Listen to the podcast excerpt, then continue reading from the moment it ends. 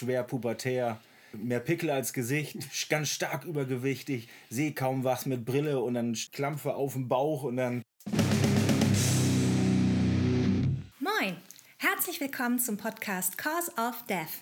Hier sprechen Lars, Gitarrist von Mount Atlas, und Chris, Besitzer des Kultladens Plattenkiste in Hamburg-Eppendorf, über die Welt der Gitarrenmusik von ACDC bis Simmers Hole.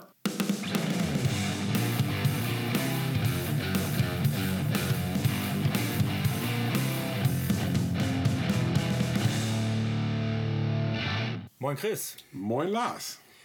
Heute gibt es ein großes Interview mit der Jutta Weinhold und Holger Marx von Velvet Viper. Später und? in der Sendung. Und? Wir haben Jubiläum. Oh ja, zehntes, zehntes Jubiläum. Juhu. Wo ist mein Bier? Hier. Prost. Prost. So. 750 Jahre Cause of Death. Und äh, Chris, was gibt's Neues? Ja, Bottom After Midnight. Paint the Sky with Blood. Mhm. Man soll ja nicht so schlecht über Verstorbene sprechen. Genau, das war auch mein erster Gedanke, ja. Aber über ihre Musik darf man das, oder? Ich denke auch. Gut, weil die Scheibe bringt einfach alles mit, was ich an Metal nicht mag. Blastbeats, Keyboard-Teppiche und diesen sterilen diese sterilen Proc-Anleihen. Das ist alles, mag ich alles nicht. Grundsätzlich Children of Bottom ist so ein Ding, was ich, die ersten beiden Alben, das war ja tatsächlich irgendwie was Neues damals und war dann äh, durchaus auf dem Schirm und hat man viel gehört, aber die habe ich dann auch ganz schnell so weggepackt quasi.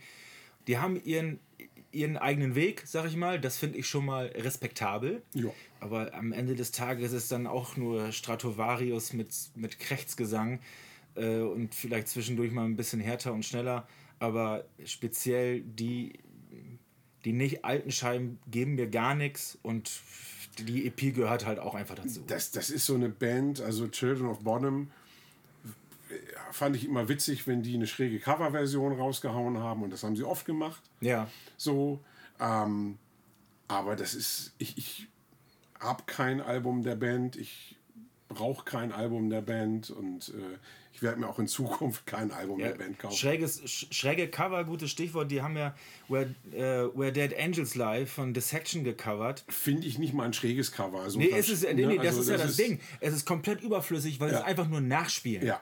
Das wie, ja. diese, wie diese Nachspielbands. So. Kann, ich, kann ich nicht ernst nehmen, sowas. Nee. Weil, also, dann verwurste da irgendeinen irgendein Popsong oder irgendwas anderes ja, und, mach, also, und, und stülpt da deinen eigenen Stil drüber, aber einfach nur nachspielen. Dann, das, das, das ist einfach schlicht und ergreifend genau wie das Original, nur halt 25% schlechter. Ja. So. Das kann man so stehen lassen. Nee, aber wie gesagt, also wenn die so ein, die haben ja gerne mal so eine Nummer von Roxette rausgehauen oder sowas. Das finde ich witzig, darüber kann ich lachen. Ja, ja, genau. So, ähm, das, da nehmen sie sich auch selber nicht so ernst, was ich immer ganz sympathisch finde. Aber das hier, das sind einfach irgendwie, keine Ahnung, was waren das, 20 Minuten? Ja. hätte ich besser verbringen können, als mir das anzuhören. Ja, genau. Und die brauchen uns ja auch nicht, ne? Nö. Brauchst du denn die neue EP von Nightfire, Shattered Lands? Naja, wo wir gerade bei 20 verschwendeten Minuten waren, da kommen noch mal 20 drauf. Also, äh, Sänger laut, laut Angaben der Band, äh, der junge James Hetfield, na, kein Bass auf der Scheibe, Vielleicht hat irgendwer was eingespielt und man hört es nicht. Ja, ist auch wie bei Metallica. Mhm. Also zumindest bei der Justice. Äh, aber ganz kurz, äh, der junge James Hetfield, also wir reden jetzt von so drei, vier Jahre alten James Hetfield oder.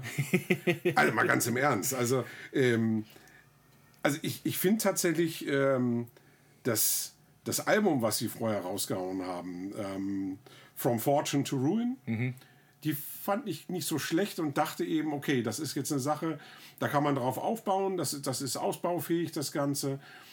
Und dementsprechend habe ich echt so ein bisschen was erwartet jetzt äh, von, von dieser EP, weil ähm, im Moment wird diese, diese ich sag mal, sehr traditionelle Heavy Metal Tour ja ziemlich gut gefahren und da, da passiert Das relativ heißt viel. im Moment ja auch schon seit ein paar Jahren länger. Ja, aber gerade in Deutschland passiert da im Moment jetzt auch recht also viel. grundsätzlich so. ist eine Münsteraner Band und ich als Oldenburger mag die dann deswegen schon mal sowieso nicht. Die fahren bestimmt auch Skateboard. Die, die spielen flotten Heavy Metal, aber der kann weder durch Originalität noch durch eine satte Produktion glänzen und Aber junge Band war vielleicht einfach ein Schnellschuss, keine Ahnung. Äh, wenn, sie, wenn sie das Ding in fünf Jahren nochmal anhören, denken sie auch, ach mein Gott, ja gut, da, da sind wir einmal zu oft mit dem Skateboard auf die Fresse gefallen. wir waren jung und brauchten das Geld. So. Ähm, Bongzilla brauchen wahrscheinlich auch Geld mit Weed Constant. Ja, komm, aber ich meine, der Albumtitel ist schon mal origineller als die beiden EPs zusammen. Ja. aber das war's dann aber auch bei dem Album. Also äh, Bongzilla haben, glaube ich, eine sehr große Fanbase. Also ich habe mich eine Zeit lang mal mehr mit diesem, mit dieser ganz schweren Stoner äh, Doom Fassnummer beschäftigt und da ähm, kommt Bongzilla immer wieder vor. Aber ich musste mich da echt ganz schön durchqueren. weil Das ist komplett uninspirierte ja, Kiffer-Scheiße halt so, ne? Schlichte Musik für schlichte Gemüter. Jo, also, das ist einfach äh, stumpf ist Trumpf und äh, mir ging das Ding irre schnell tierisch auf den Sack. So, ganz genau. Da sind wir uns, da sind wir uns 100% einig. Das ist ja ekelhaft. das ist ja scheiße. Gut, Bongzilla, Album des Jahres. nee, Ja, ich, ich, krieg, ich krieg's nicht. Nee, da Komm, jetzt Wortwitz ist gebongt. Wow. Ja, sehr gut. Nee, das äh, beim Hören der, der, der Scheibe und auch wenn man sich dann so auf Social Media mit dem beschäftigt, diese so hängengebliebene, die, das erinnert mich einfach alles zu sehr an, an den einen Typen auf der Party, der früher oder später mit diesem Ding kommt, äh, also Alkohol ist ja auch viel gefährlicher als Kiff. So, Komm, darauf trinken wir noch ein Bier. so, genau, Prost.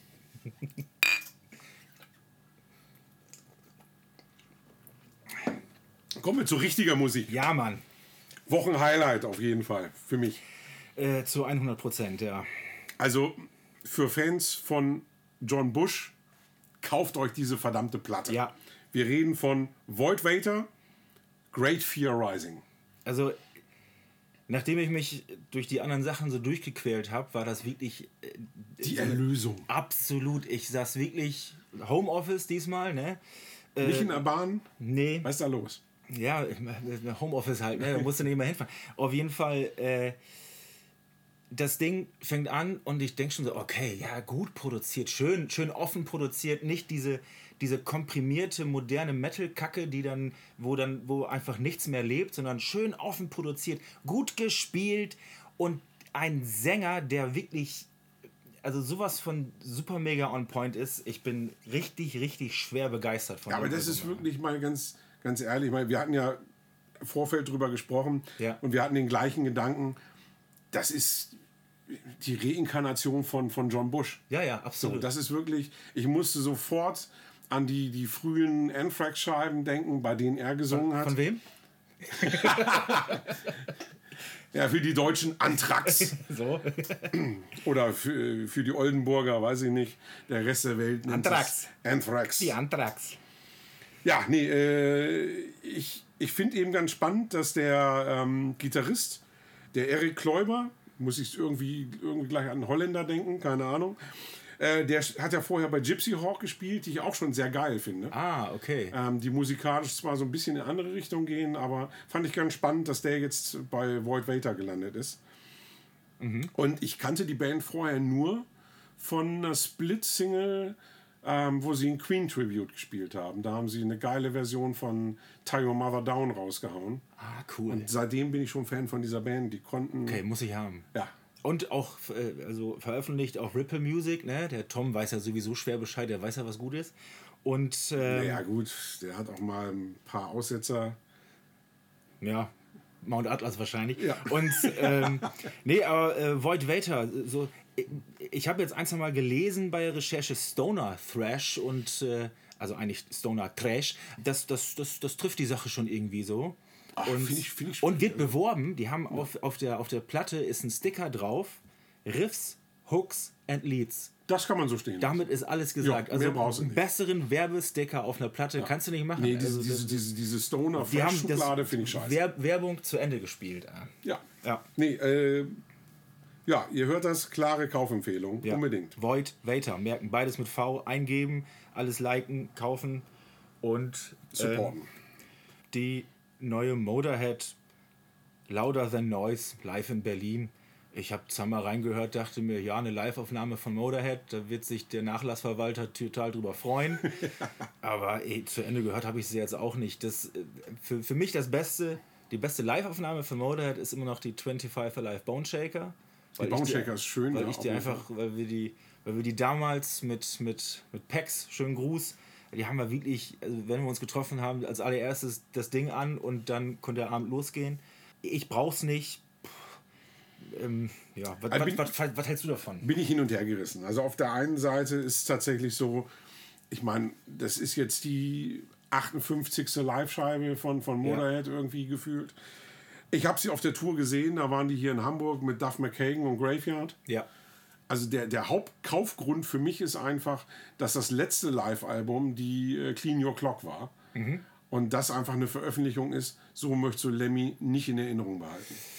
Das war ganz, ganz gruselig. Die Also, ist, ähm, die, das Louder Than Noise ist, glaube ich, von 2013. Wenn 2012. 2012. So, und das war einfach, da, da war er seinem Alter angemessen noch gut drauf. Genau. Das passte alles.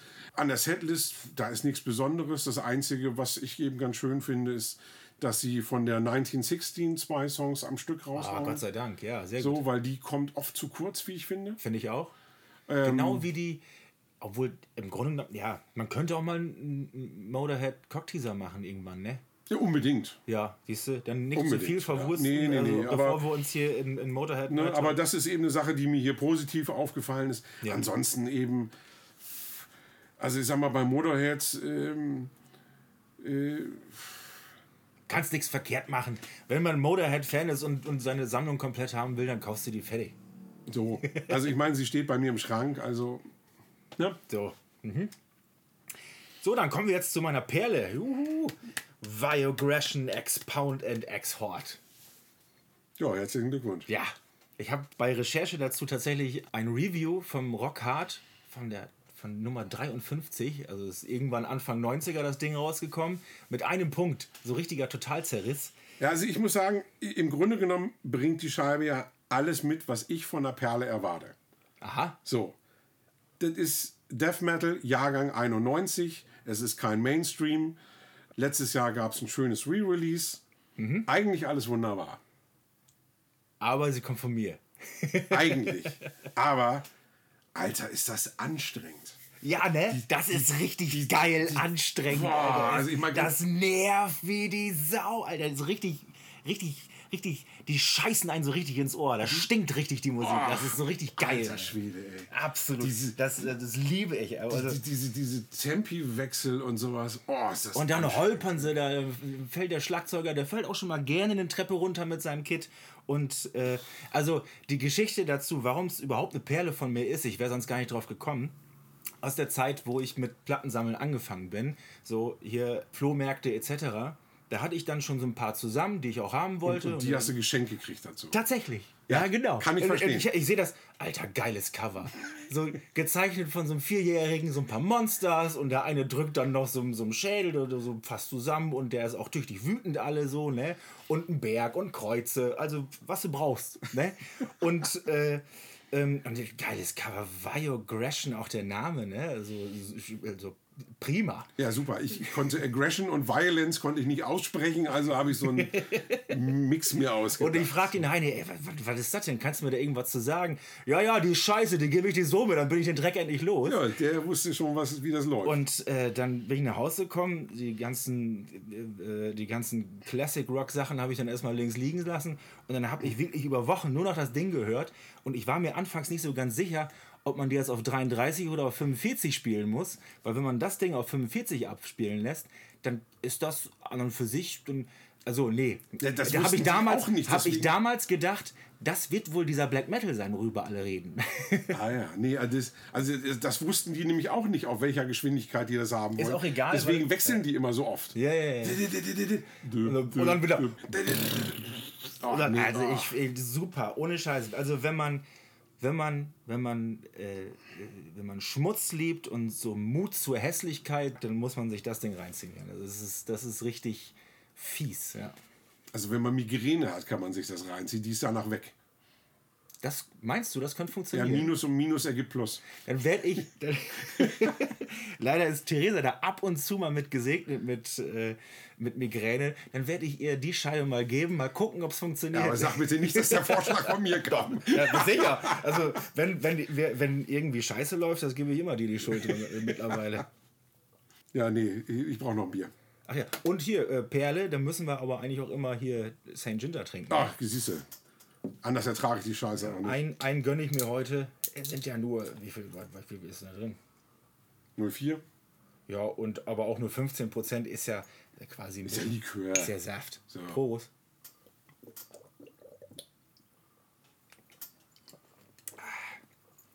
Lecker.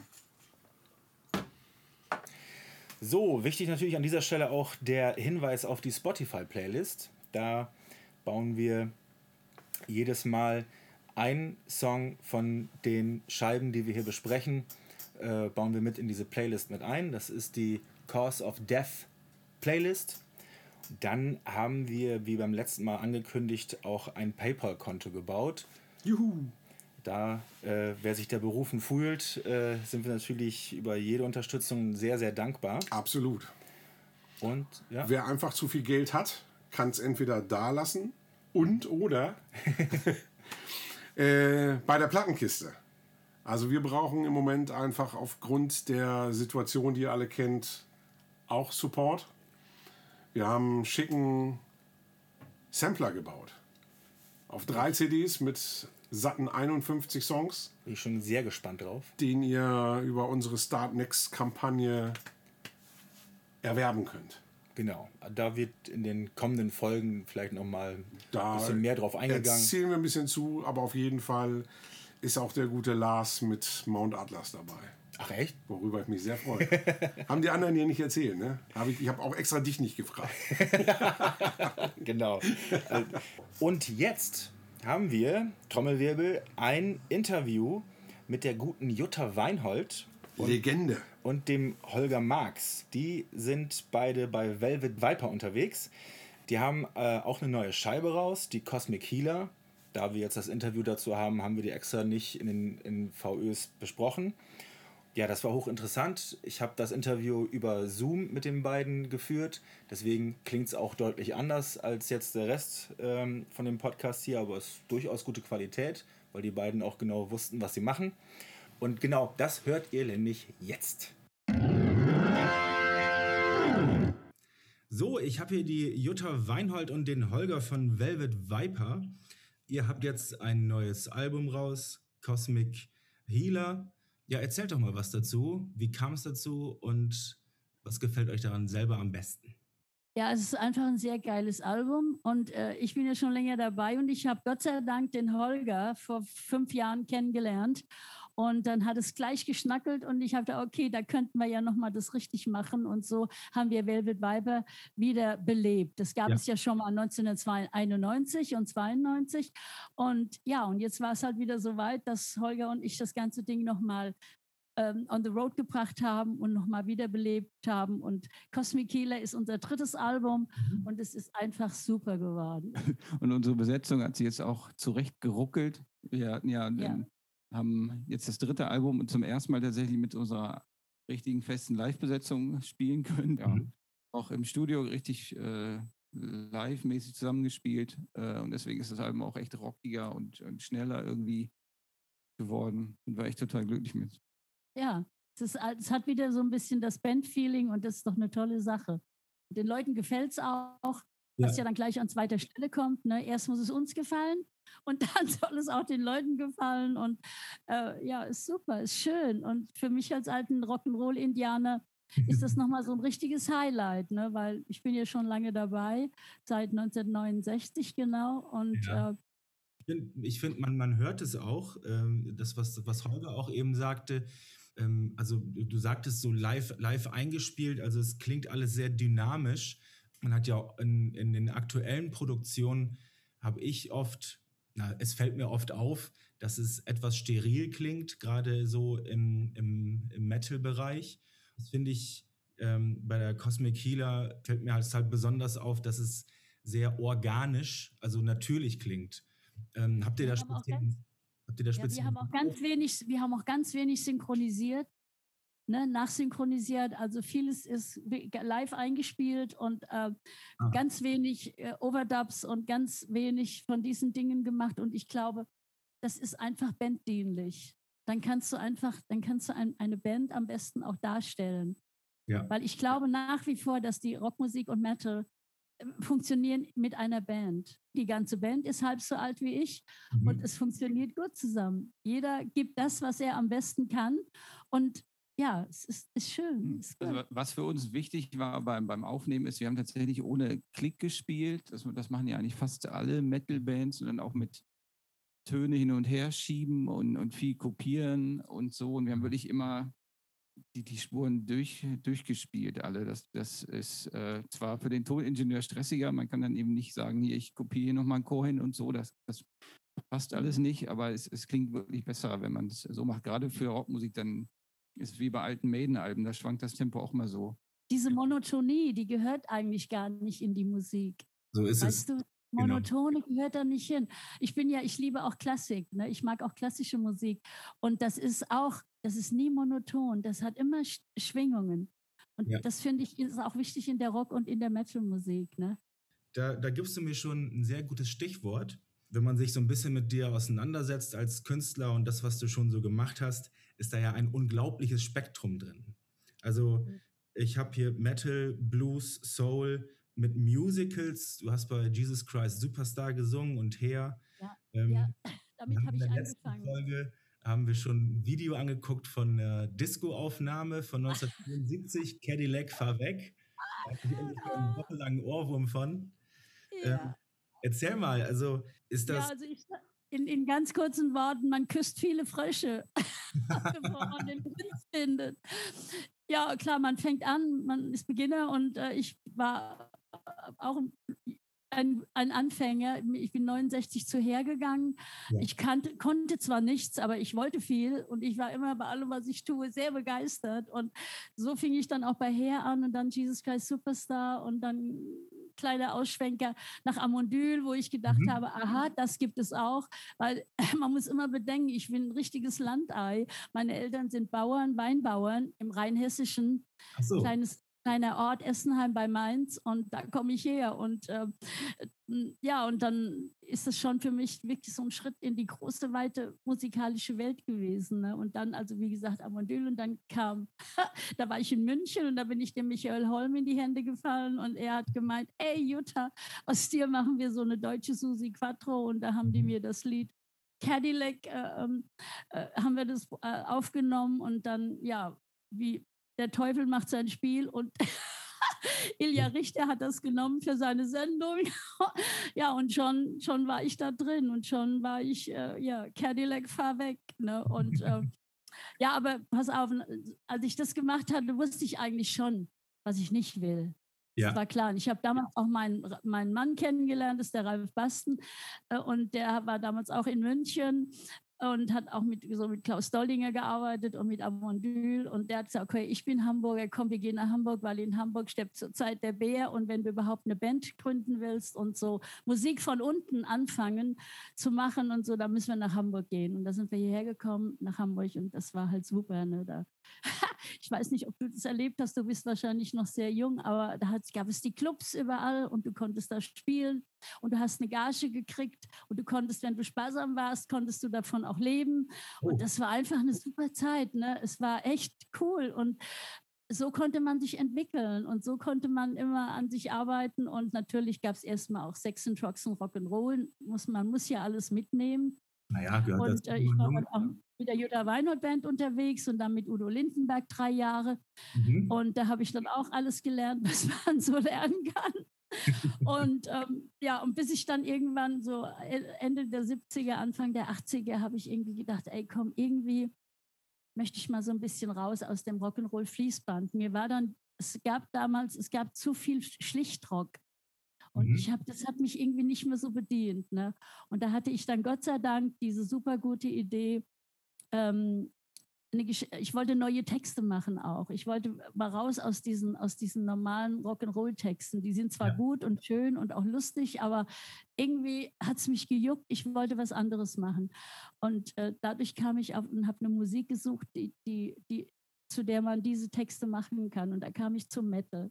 Ich ja. dachte, gewaltige Musik braucht gewaltige Worte. Also war das mein Ding. Und so habe ich dann Zediago gegründet, mhm. 1984, 85 ja, und der Rest ist Geschichte. So ging es dann weiter. Äh, bin immer noch voller Leidenschaft und voller Power auch und äh, will das machen und habe jetzt halt Gott sei Dank wieder nochmal richtig zuschlagen können mit Holger Marx zusammen, mit ja. Velvet Viper. Kurzen Worten.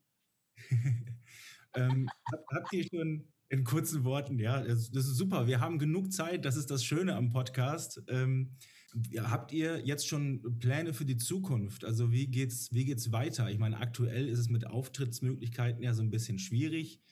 Ja, es ist tatsächlich schwierig. Wir haben jetzt, ich glaube, die nächsten zwei Konzerte, die anstehen würden, werden Anfang Juni mhm. äh, München. Ja. Ähm, die sind aber auch schon dreimal verschoben worden. Ähm, die wären diese die, Woche gewesen. Ja, die, also die, die waren auch ursprünglich schon letzten ja. Oktober gewesen. Ja, ja. ähm, ja, das ist, ist, ja, ist ja eben es so, wie es ist gerade. Also, Wenn es mal irgendwann wieder geht, dann sind wir auch gleich da. Wir haben eben die, die Tour zum letzten Album praktisch letzten März abgebrochen. Wir waren da gerade mitten bei und dann, dann haben wir eben, weil nichts ging, äh, gleich mit dem nächsten Album weitergemacht, weil wir auch äh, wussten, wir haben echt einen Haufen geile Songs, die, wir, die alle besser sind als das Album davor. Wo, ja. Da waren wir mit ein paar Sachen unglücklich im Nachhinein. Ja. Und das ist jetzt richtig geil und wir wollen unbedingt, äh, wenn es wieder erlaubt ist, unbedingt damit raus mit dem. Wir machen jetzt auch stattdessen, weil alles nicht geht, äh, filmen wir uns auf einer, auf einer leeren Bühne demnächst mal. Kommt dann auf YouTube raus. Mhm. Ähm, um mal zu zeigen, wie die Songs live klingen würden, wenn man es denn machen dürfte. aber aber wir, ist ja, es weiß einfach keiner, was, was irgendwie erlaubt ist. Ja. Es war letztes Jahr im März haben wir am, am 6.3. noch ein super Festival gespielt, Full Metal Festival in Osthessen.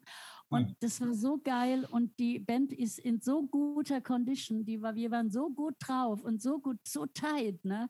Und es war einfach, der Spirit war da. Ne? Und dann war es das letzte Konzert für dieses Jahr und es war mhm. furchtbar. Und deswegen waren wir aber auch in, in einer guten, in, in einer guten Sache für die neue Platte. Und ich bin jetzt auch geimpft seit zwei Wochen. Und ich denke, das ist schon der erste Schritt Richtung Bühne.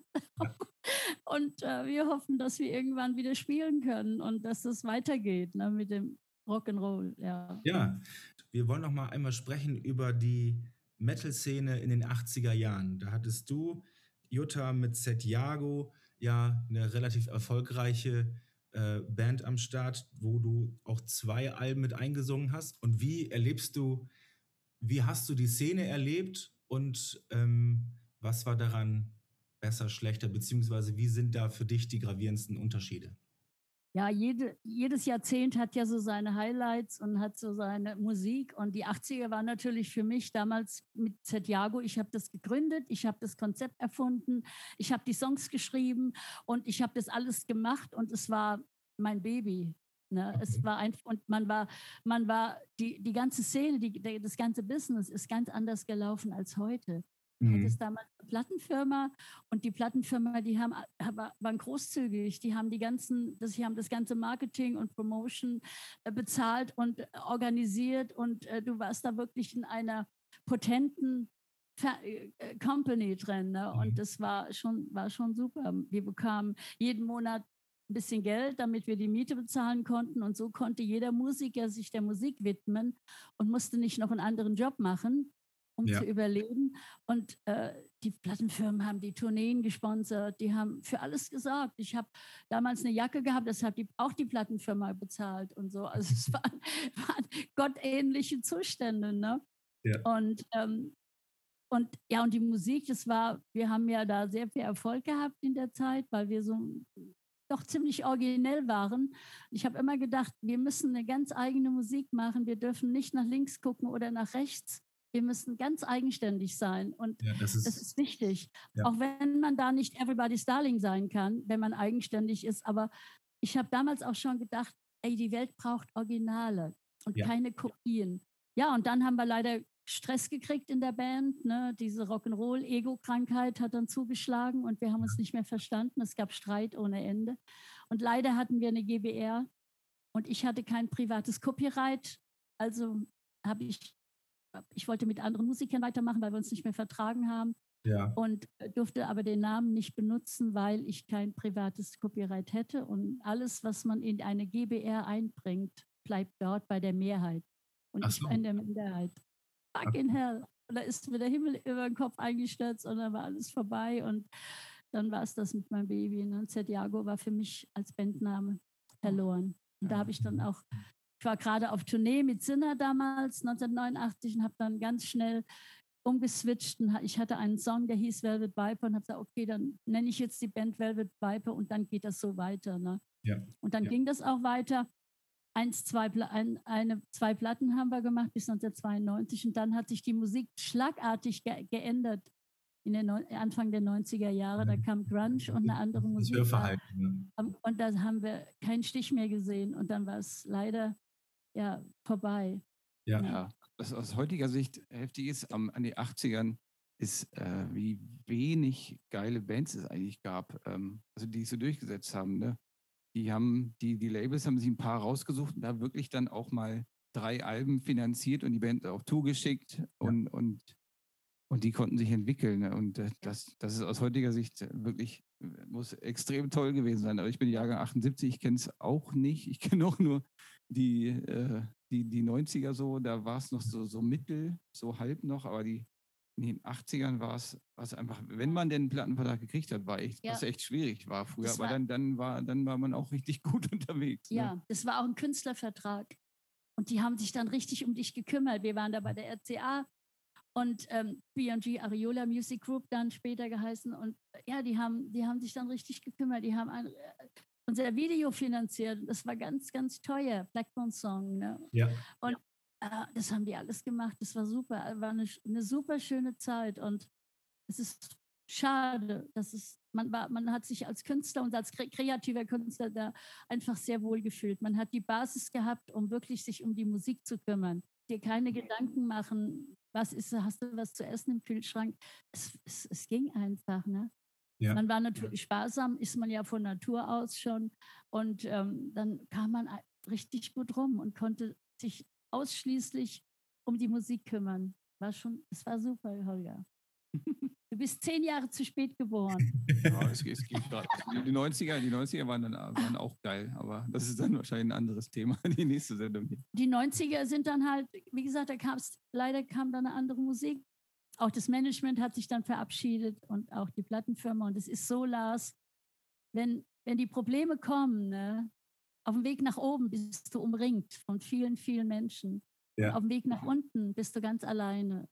Ja. Da musst du irgendwie durch, da musst du einfach durch. Und ja, es ist, ist so. Es war für mich eine schwere Schule. Es war auch ein schwer, sehr schwer, ein schlimmes Erlebnis, aber ich habe das alles gut, gut gewuppt. Denn das Leben geht weiter. Ne? Ich Ja. habe dann ein Buch geschrieben in dieser Zeit, 1990, 91, Ah, äh, Die Tochter des fliegenden Holländers auf der Suche nach der verlorenen Fantasie. Ja, und das habe ich ein Jahr lang geschrieben und das, es war basierend auf die ganzen Texte von Santiago. okay. Und das hat mich eigentlich gerettet. Das, sonst wäre ich vielleicht auch noch Alkoholiker geworden oder so. Oder Junkie, weil die, in Gefahr ist man ja immer. Ne? Ja. Und, aber ich habe das geschafft und habe das ja überstanden. Und wenn man kreativ, das kann man auch gerne mal weitergeben. Wenn man kreativ sein kann, dann ist es die, kann es die Rettung sein. Wenn du eine schlimme Sache erlebst und so, dann ist Kreativität wirklich, wirklich ein Geschenk ne? für das, Ja, das was ich machen will. ja. Es hat mich nicht Ja. zerstört. Santiago haben auch übrigens, wo wir bei 80er sind, 89 auf diesem legendären Metal Hammer Festival gespielt in der Dortmunder Westfalenhalle. Davon gibt es auch, so? Ja. gibt's auch ein paar Videos auf, Ach. auf YouTube von. Das war ganz irre mit, mit Ozzy und, und was weiß Ja. ich. Das war, da waren, Queensreich, ja, das war ga- ganz, Ozzy. ganz großes Ding. Oder Mhm. da waren, Santiago, ihr wart so aufgedreht, ihr wart so, weiß nicht, was ihr genommen habt. Also, ihr habt da so die Songs runtergerissen, auch irre schnell eigentlich. Finde ich, ist ein ganz tolles Ding. Das Kann man auch- mal suchen. Metal Hammer Festival 89. Eine ganz, ganz geile Veranstaltung, kann man sich heute gar nicht mehr vorstellen. Nee, das waren irgendwie 20.000 Leute da in der Dortmunder Halle, in der Dortmunder, Ja. riesen, der riesengroßen Halle. Und ey, weißt du was, wir haben gesungen, Rockin' for the Nation zum Beispiel.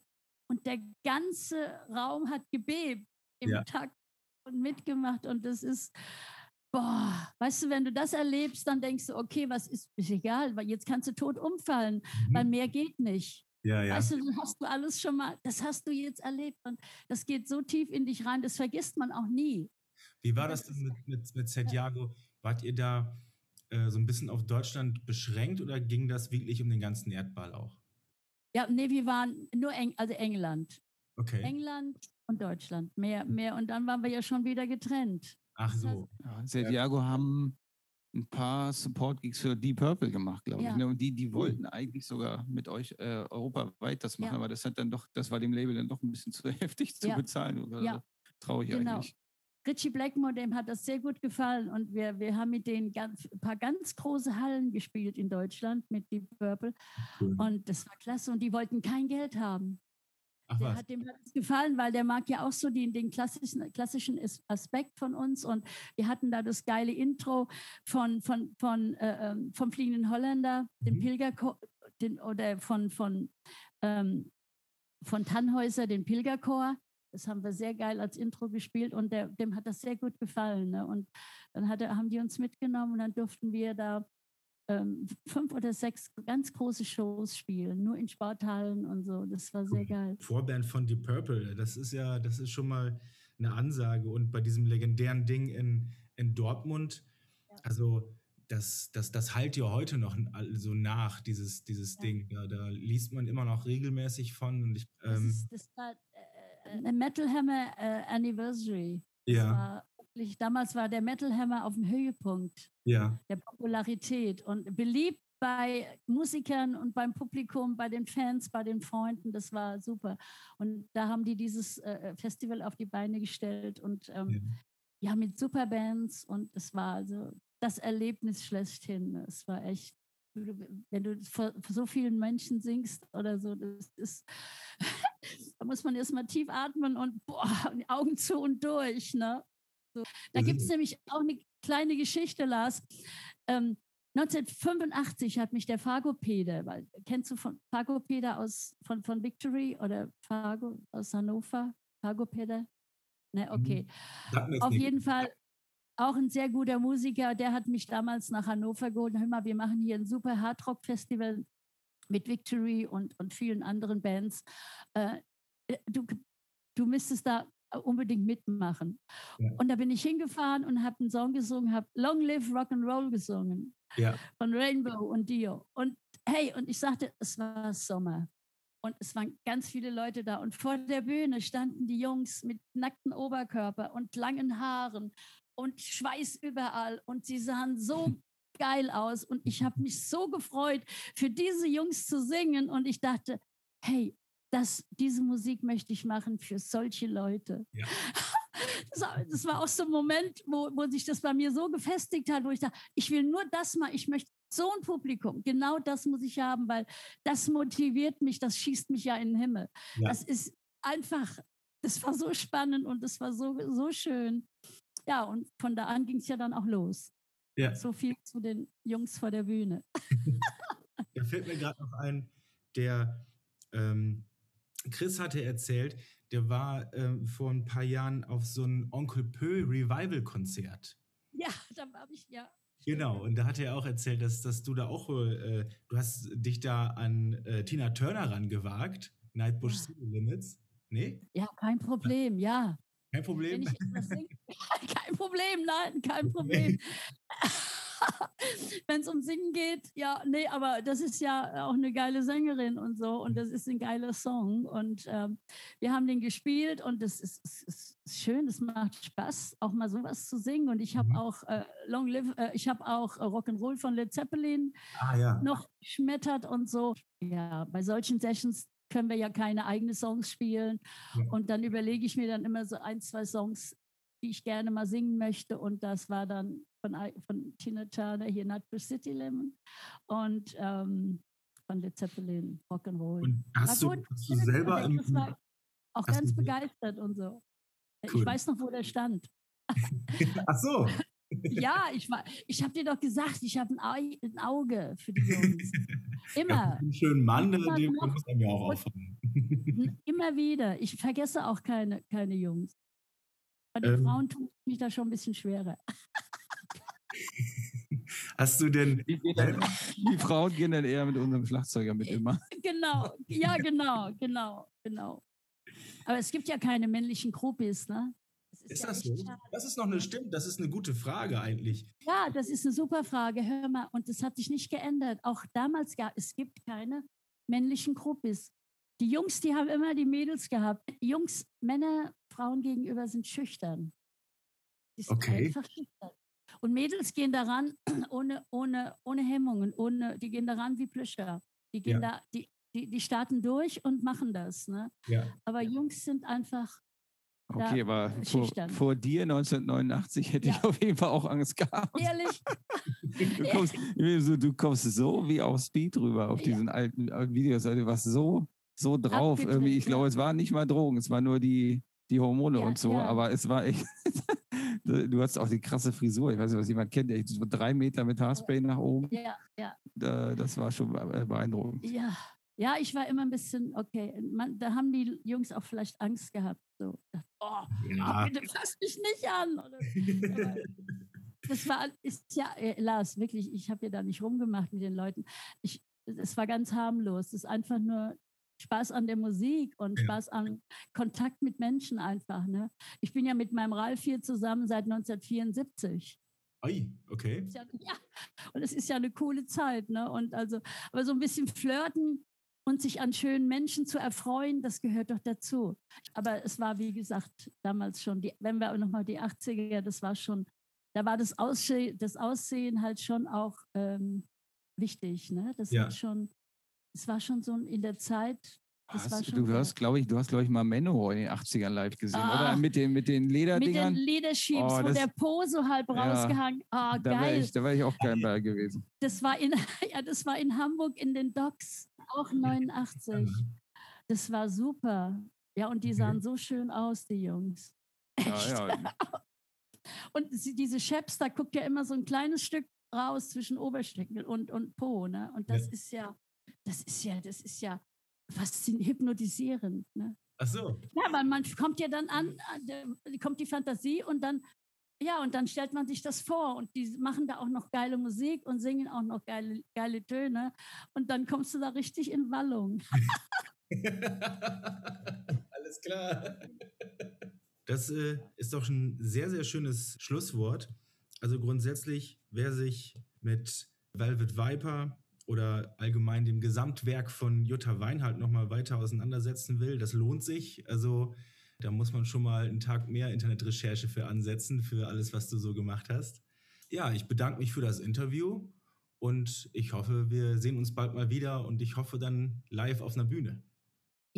Wir bedanken uns auch, Lars, und einen schönen Gruß an Christoph, ne, der das alles angeleiert hat. Jawohl. Und ähm, ja, und äh, wir sehen uns bestimmt mal irgendwann wieder. Hm, Lieben Dank. Alles klar. Ciao. So, die hypnotisierenden Ärsche von Manowar. mein Highlight der Folge. So, und ich heiße jetzt Christoph. naja. Ja, cooles Interview. Also wirklich nochmal Danke an dieser Stelle. Also, das doppeltes Danke, weil äh, Jutta hat uns auch einen Song von Velvet Viper für unseren äh, Corona-Sampler zur Verfügung gestellt. Jo, genau. Ähm, tatsächlich ein Klassiker von 92. Finde ich super. Ja. Super lief auch das Feedback zur letzten Folge. Da ist einiges passiert bei Social Media. Auf jeden Fall. An dieser Stelle schönen Gruß an Britta. Wir hoffen, Jo. deine Prüfung ist gut gelaufen. Und du bist demnächst wieder nüchtern. Äh, wir tun was dagegen. Genau, Prost. Prost.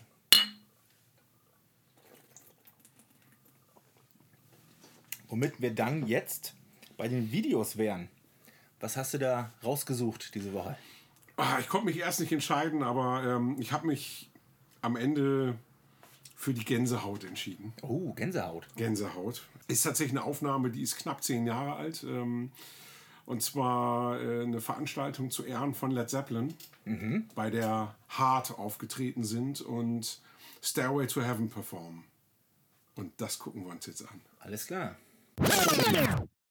Donnerschlag, das äh, war eine Ansage. Ey. Gänsehaut. Jo. Und das nicht so knapp. Das erste Mal seit extrem langer Zeit, dass mir der Song nicht auf die Nerven geht, weil ja, mein Gitarrenlehrer damals mit, äh, dem habe ich dann erzählt, ja, ich will jetzt auch mal anfangen mit Rockmusik und so und ich habe ja nur diese spanische Klassikgitarren-Blödsinn da gemacht. Ach, hör bloß auf, ey. Und dann ähm, habe ich ihn zumindest davon überzeugen können, aber dann musste ich das Stück tatsächlich in Garrel in der Aula äh, beim Schülerkonzert vorführen und dann saß ich da, so sch schwer pubertär, kein, kaum mehr Pickel als Gesicht, ganz stark übergewichtig, sehe kaum was mit Brille und dann stehst du Klampfe auf dem Bauch und dann sitzt da auch noch der Bürgermeister von Garrel. Gut, ist jetzt nicht Obama wie in dem Ich Video. wollte gerade sagen, also die, die Voraussetzungen waren ja fast die gleichen. Ja, genau. Nee, ich muss echt sagen, also das ist äh, ah, meine Fresse, weil da einfach auf dieser Bühne so, so, so gut getimed immer mehr passiert und Ja. sich das einfach, ich, ich finde das Arrangement einfach ein Killer. Ja, ja. Das, äh, da passiert äh, nichts. Es ist absolut kein Zufall dabei. Ne? Das, äh, Nee, also das ist wirklich alles, das, das passt so gut und es ist trotz diesem ganzen Bombast mit Chor, mit Orchester, es wirkt trotzdem nicht überladen. hm, ja, Ja, also das, da darf niemand schummeln. nee. Was du eben auch schon gesagt hast, direkt, äh, da muss man sich erstmal trauen, auf die Bühne zu gehen. Ne? Bei dem Publikum allein schon. Ich meine, wenn da einfach mal Led Zeppelin selbst im Publikum sitzt äh, und äh, Ehepaar Obama und, Und, und äh, wahrscheinlich die, die ganze Rock-Prominenz der letzten 40 Jahre. Nee, da wären meine Knie verdammt weich. Ja, und ich habe mitgebracht äh, eine Empfehlung von dem schönen Nick aus Oldenburg, äh, seines Zeichens Bassist bei, von By a Storm. Und der hat mir dann passenderweise zu seiner Hardcore-Band Vitamin X About to Crack empfohlen. Na, das geht, glaube ich, ein bisschen mehr nach vorne. Ist, ist, ist nicht ganz äh, Stairway to Heaven. so, etwas mehr als anderthalb Minuten auf die Fresse. So macht das Spaß. Hat mich total an Municipal Waste Your Cut Off erinnert. Ja, sieht auch sehr danach aus, als wäre es derselbe Zeichner, weil das Würde Ding haben wir uns gerade auch nochmal direkt Meinen reingezogen. Arsch drauf verwenden. Ja, auf alle Fälle, äh, also echt geil. Also ich bin jetzt nicht der riesen Hardcore-Fan so, aber das Ding, da, da ist alles mit gesagt. Ne? Ja. Vitamin, Vitamin X, wie spricht man es auf Englisch aus? Keine Ahnung, ist mir auch egal. About Frag the Crack. Philippa. Ja, ja, die kann das ja wieder kommentieren. Und du hast eben erzählt, äh, äh, By a Storm ist jetzt demnächst auch bei dir. Der Genau, Charts. der gute Nick hat mich auch angefunkt und By a Storm steht demnächst auch in der Plattenkiste. Sauberst. Diese scheiß Vetternwirtschaft immer. Ja, hier, das äh, Vitamin B, ne? Nicht mehr Nicht Vitamin, Vitamin X. X. Oh. Oh Gott, äh, wir müssen schnell Feierabend machen. Schnell das Bier runter und dann So, ab noch ein noch hier. Ein können wir noch. Also traditionell keine Abmoderation. Tschüss. Tschüss.